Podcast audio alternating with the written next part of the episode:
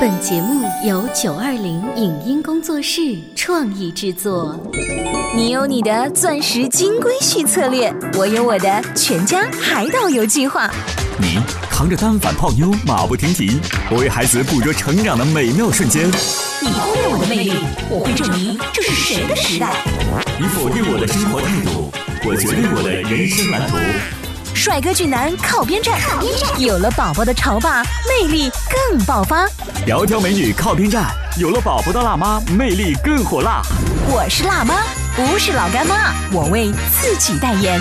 我是潮爸，不是太阳能浴霸，我为自己代言。潮爸辣妈。本节目嘉宾观点不代表本台立场，特此声明。热播剧《芈月传》已经顺利收官，而主人公芈月和芈姝对于自己孩子的教育，正是本期节目需要讨论的。父母到底该不该培养孩子争强好胜的心理？挫折教育在孩子成长过程中有多么重要？不同成长经历的孩子长大后会给父母带来怎样的反馈？为了你，我什么都愿意去做的心态，到底是爱孩子还是害孩子？欢迎收听八零后时尚育儿广播脱口秀《潮爸辣妈》，本期话题《芈月传》里的育儿经。欢迎收听八零后时尚育儿广播脱口秀《潮爸辣妈》，大家好，我是灵儿。大家好，我是红哥。我是小欧，最近呢，电视台热播一个片子哈，嗯有一些朋友是跟着网络去追剧，就《啊芈月传》啊啊，不是半月传啊，小月，你到现在还没分清那个字儿吗？不叫小月，叫月儿。没对。我还以为是半月版的。黄歇喊的喊的月儿，然后我们现在动辄脑海里就是大王、公子，就是这样的称呼他。讲的是秦朝是吧？战国时期。对对对啊，一看你知道，红哥就没有看这个剧。我看了，我看了两眼。嗯。我第一眼看的是秦朝的，第二眼看的是这个应该是秦始皇之前的，就这么多。那么这个剧呢已经结束了，嗯。可是，在《潮爸辣妈》里面，我们并不是想说孙俪的演技或刘涛的演技有多么多么突破以往，而是她们两个扮演的好姐妹，后来反目成仇之后，你会发现育儿的方法完全不一样。嗯，那最后呢？那个嬴政是谁的孩子的下一代那？当然是孙俪扮演的那个角色的后面就是芈月的。那明显是这个孙俪那个芈月的，对吧？他这个他很成功嘛。那今天呢，红哥是来捣乱的，我们就来跟这个。像他一样没有看过《芈月传》的朋友们聊一聊，芈姝和芈月在里面教育自己的小孩有一些什么样的对的地方或不足的地方吧。我跟。你说，我们潮爸辣妈节目组织团队太强大了，啊，什么里头都能发现出育儿育儿经，居然能够从《芈月传》里头发现育。好，我来跟你说一个哈嗯，这个呃其中有一个丫鬟带着四岁的这个小公子当，就是那个不太听话的芈姝的儿子公子当出去玩耍，久久呢小孩不愿意回宫，就被王后也就是芈姝责怪了。这个小丫鬟就说了：“王后知道公子的性子，我喊也喊不回呀。”嗯，那可怎么办呢？对不对？这个王后芈姝就非常生气了，说：“他才四岁，他懂什么？”嗯，哎，结果我看到有一个专家就就这个事儿还把它发扬光大了一下，这打个引号说，四岁的孩子为什么不懂事？你以为他不懂事？呃，这个专家呀不对，嗯，我觉得这观点他是用现代观点去看秦朝的事情。对，两千年前你别说秦朝了，你说我们小时候，我们小时候四岁懂什么？就是对不对？况两千年前的秦朝的那个小孩呼，四岁的时候我还撒尿和泥巴玩呢。所以你们不觉得你说这句话有任何的问题？就是他是小孩，他懂什么呀？四岁他懂什么对啊，呀？两千年前肯定什么不懂啊，嗯。他什么都没有，他他没有。可是同样，啊芈月的小孩就不这样。他在两岁的时候跟他讲四岁的道理，他也许听不懂，但等到四岁的时候他就懂了。哦，然后呢那导演安排的。你这个人来纯粹捣乱的，你知道吗？嗯其实，呃，公子荡的结局其实是很很可笑的。嗯最后是举鼎，你知道吗？哦，那个我看了。被鼎给砸死了。对，宋丹丹的儿子巴图说：“你们终于满意了吧？全国人民说我演的不好，我终于这样死了，你满意了吗不过我觉得我看完之后，我发现这个秦朝的生活水平还是挺高的。啊你看每个人都胖乎乎的，对吧？尤其是这个大，这个我不知道史书记载的这个当的形象到底怎么样。嗯，就是现在我当啊我不知道现在，呃 我不知道他现在的这个选演员是忠于史书史实呢，还是再加入一些？我觉得史实加上艺术加工，就你想这孩子平时都不呃怎么特别精巧的样子，肯定得选一个特别胖的。就是《芈月传》的编剧和导演，其实他们的意图很明显，就是当这些人物还在少年的时候，其实性格和成败似乎在某种意义上是来说注注定了，对不对？你看古语说嘛，中国古语说“三岁看大，七岁看老”，对吧？是啊，就是一个人啊，一个很很优秀的人物，他可能小时候就不一样。你比如说司马光，三岁开始砸缸，是不是？那每个人他会在小时候，他会涌现出一点与众不同的地方了。好，那你要说与众不同的话，这个公子荡在他妈妈眼里看来真的是怎么都好、啊。比如说公子荡呢，他力气比较大，要不然他怎么会玩鼎呢？他打伤了另外一个公子，这芈月呢就上门提醒了说。公子荡戾气太重，嗯就是比较顽劣啦。结果这个芈姝听了之后呢，说：“哎呀，公子通比荡儿大，居然打不过我们家荡儿，哼，也是笑话。”嗯，他反而觉得自己的儿子本事还挺大的，对，嗯他并没有听到别人的一些提醒。好在芈月跟他关系还不错，他一开始听了一下，说啊，那好了好了，我知道了，回来我来说说他。转头就对自己的侍女说：“当儿读书快回来了，给他准备的点心好了没有啊？”这有点有点有点那个哈。你跳戏了吗？我刚入戏太深了。对对对，我 我来用现代的这个价值观来批判一下哈。就最起码可能在秦朝啊，这个价值观它是可在那个那个年代你说战争年代，孔武有力啊？对对对，对对，它是通过这个力量，嗯通过这种霸气来评判一个孩子今后的这个有没有出息，嗯对吧？他不是那种儒学的那种呃思想更多一些，嗯，呃，秦秦朝是法家更多一些你。说完了吗？马上全国的我们的粉丝打脸，批判我了口水都啪啪的。首先，这不是秦朝，这是秦国。嗯，啊秦国还没到秦朝你是历史的吧？啊，历史都还给老师了。就是我觉得这个片子就是很有意思，他通过这个处处来对比出这姐妹俩，她们两个人其实生活的轨迹是完全不同的。其实她们一开始生活，一开始小时候生活相当，起跑线上一样，怎么跑起来之后步伐不一样了呀？嗯，然后接触的人也不一样了呀。你看最后他一个就成功，一个就失败你。知道网上面有一个特别好玩的评价是说，米叔你拿着一手好牌却打得非常烂，对。因为你自己是王后，然后你生的又是儿子，等于是未来的太子，嗯。结果怎么把自己的儿子教的那么差，最后呢还让给了竞争对手。他自己的成长过程当中也是这样子的呀，他总是受到别人的干扰，嗯。比如说他旁边总是有一些老妈子们，嗯嗯。就就添油加醋啊，说些坏话。一开始他可能觉得他跟芈月关系很好，但是经不住诱惑，嗯所以啊，有有有远小人，真是这样子的。嗯我们对待孩子的教育当中也是一样的，我们希望孩子能够在一个他的成长环境。应该来说是个单纯的，不要受到这些方面的影响。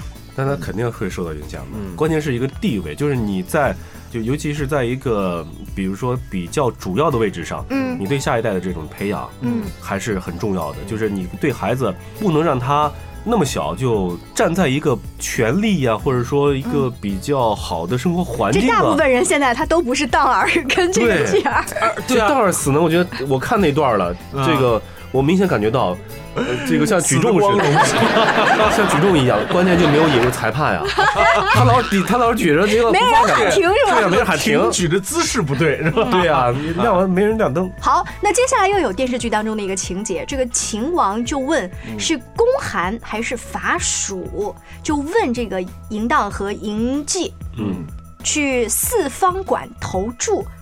这个米叔呢，就告诉自己的荡儿说哪边多就投哪边，而芈月告诉自己的儿子跟随自己的内心来走。Follow your heart，两千年前就好时这就好，西方的这种这种口头禅他当时说了吗？啊，说了 Follow 呀 heart，对啊，嗯，但是这个确实是 在一个大事面前从众。嗯一个就是你要有自己的判断，其实妈妈也帮不了你什么。对啊，所以这个妈妈对于孩子的教育方式，直接会影响到孩子是如何看待这个世界的。你要回来看米叔的妈妈，当年的那一个王后，嗯也是这样子，对啊，非常指导自己的女儿的人生，这样子的一个妈妈。对啊，就我觉得这个电视剧会不会，呃，刚才我说的。就是借古喻今。哎，对说实，话，他可能不是完全忠于那个史实，嗯，他可能是把现在的一些情况加入到两个角色当中去。对啊。对其实它是一个育儿片。对，说到底是个育儿片。所以很多人都会觉得说这个看《芈月传》啊，这个心智啊，和当年曾经的那个《甄嬛传》不太一样。啊，这个《芈月传》更复杂了。嗯，它因为《甄嬛传》当年很单纯，就是一个宫斗，嗯啊，后宫的这个嫔妃们的斗，然后看得出啊一个大时代和小人物的悲哀。那这个不一样，这个里头应该包括有育育儿的，还有很多政治的观念，还有玩人呐、还有大格局，都都不太一样。以前呢啊，这个我以前看那个《甄嬛传》啊，嗯。它是就是自己斗，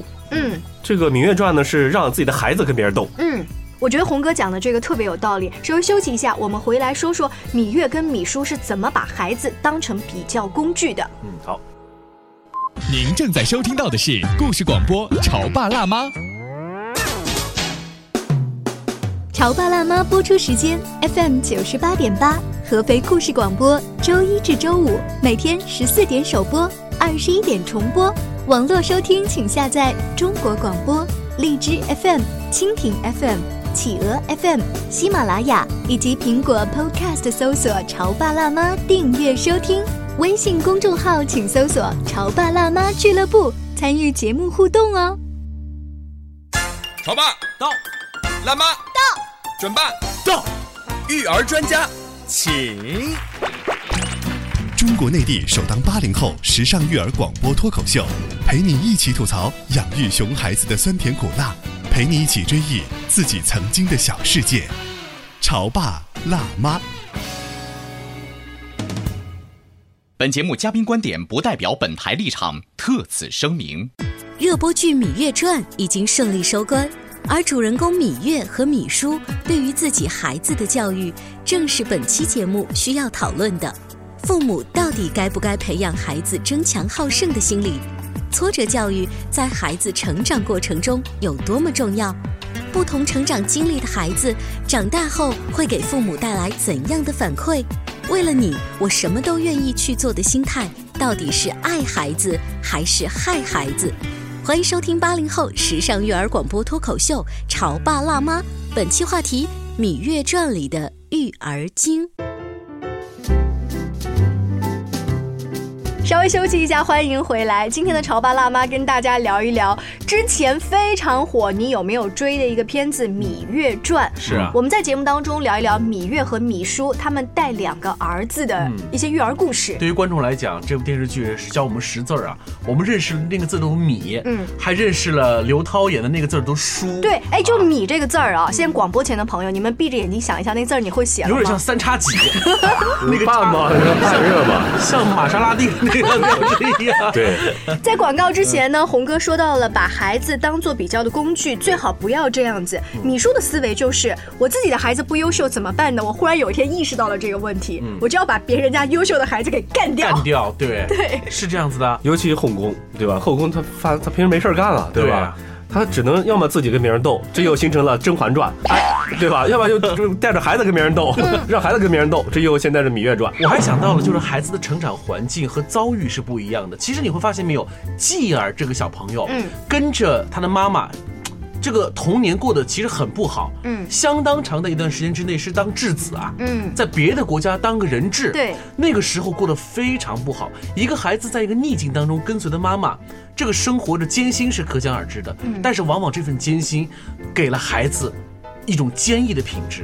那我能理解是穷人的孩子早当家吗？有这个意思。可是还有一个寓意在里头，就是芈月带着孩子在那个艰辛的环境之下，一直告诉他的孩子不要放弃，嗯，要乐观。嗯，这一点就是让我们有一种感觉，逆境当中不要怂。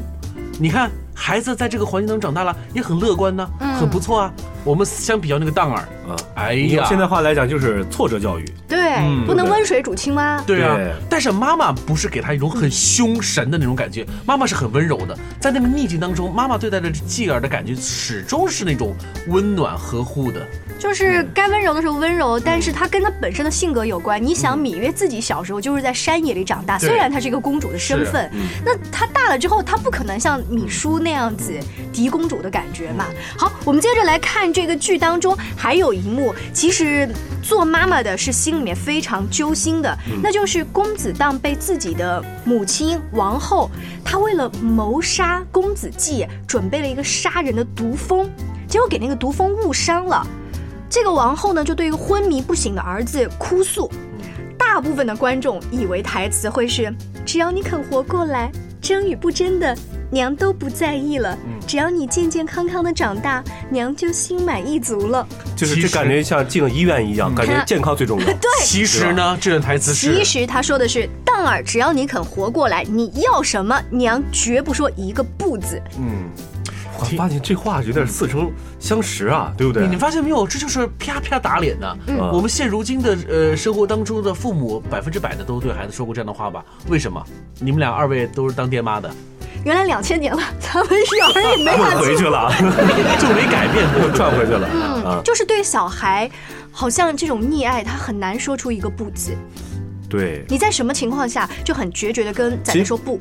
其实刚才你说的那两个情况啊，嗯第一个情况是比较理智情况下这样说的，第二个情况我觉得反而会更合常理一些。我觉得第一个反而不理智，第一个是因为孩子只要你活过来，我觉得我们就什么都不争了。第二个是超级理智，就是不，你看你你仔细体体会一下，如果第一个第一段的话，你是很理智说的吗？你说啊什么也不争了，他那个时候他不会想争与不争，他想的是呃就很本质的啊，嗯。你活过来之后，我什么都给你。他可能就是那种很本能的说这个话，那其实，在我们现在的生活当中，不会随便就被一个毒蜂蛰，然后也没有医院帮你看，有可能是孩子有一天不高兴了，跟你说：“爸爸，我就是不想去上那个补习班了，他让我非常的憔悴，让我很不开心，让我跟伙伴们都不不上了，我会这么说的。真的就不上了仔吗？仔呃学钢琴这样的，嗯学钢琴的时候他他想去学，但学几次之后呢，发现的确没有兴趣，他也好像、呃怎么说呢，他有点对付了，嗯，呃不是很用心了。但如果这样的话，我说不上了，不去了，正好可以休息调整一下。嗯等你觉得，因为他挺喜欢唱歌嘛，然后平时的时候再说几句，无意当中提几句，嗯那你可以再去学钢琴啊。我就等他愿意去学的时候再去学。嗯，哎呀，你这你这钱就跟那个洒水车一样跟着后面，因为孩子的这个兴趣总是会变的呀。他爸爸，那我现在不学钢琴，等我想学的时候我再去行不行？你说行？那钢琴买了吧？没买对啊，哦，还没买，这个我有做留着一手呢，留 一手啊。哎，那你有没有发现，孩子不管是从古我们的影视作品或者书籍，还是现在的孩子，他对我们长辈的孝顺，你觉得有有没有什么变化？这个还是看历史时期。嗯你关键是这种儒家如果占统治地位的话，可能更讲究孝道。我觉得就是从表面的行动上来看的话，中国古代的孩子们遇到长辈，他都得行礼。嗯现在的孩子打个招呼都不打，临走了说拜拜，离得老远，拜拜，眼睛都不看着长辈，嗯这就很明显能孩子还。小吧，又来了，不知道这个。你看，这又回到我们刚刚说的第一个，对，孩子还小，什么都不懂。你就是米叔她老公吧？秦王。就是对待孩子不能流亡我是就真的不能说他还小，我们就不应该让他去做这些事情。为什么我们会说到孝顺呢？也是再来看电视剧当中的一些桥段，这个还不是一个两个，好多个。米叔对于公子当的饮食起居精心的照料，一切都是为了儿子好，为了儿子命都不要了。可是他的孩子却不领情，顶嘴。从小顶到大，对于他的妈妈呢，就会很不屑，就觉得说我们男儿家商量国家大事，说了你也不懂。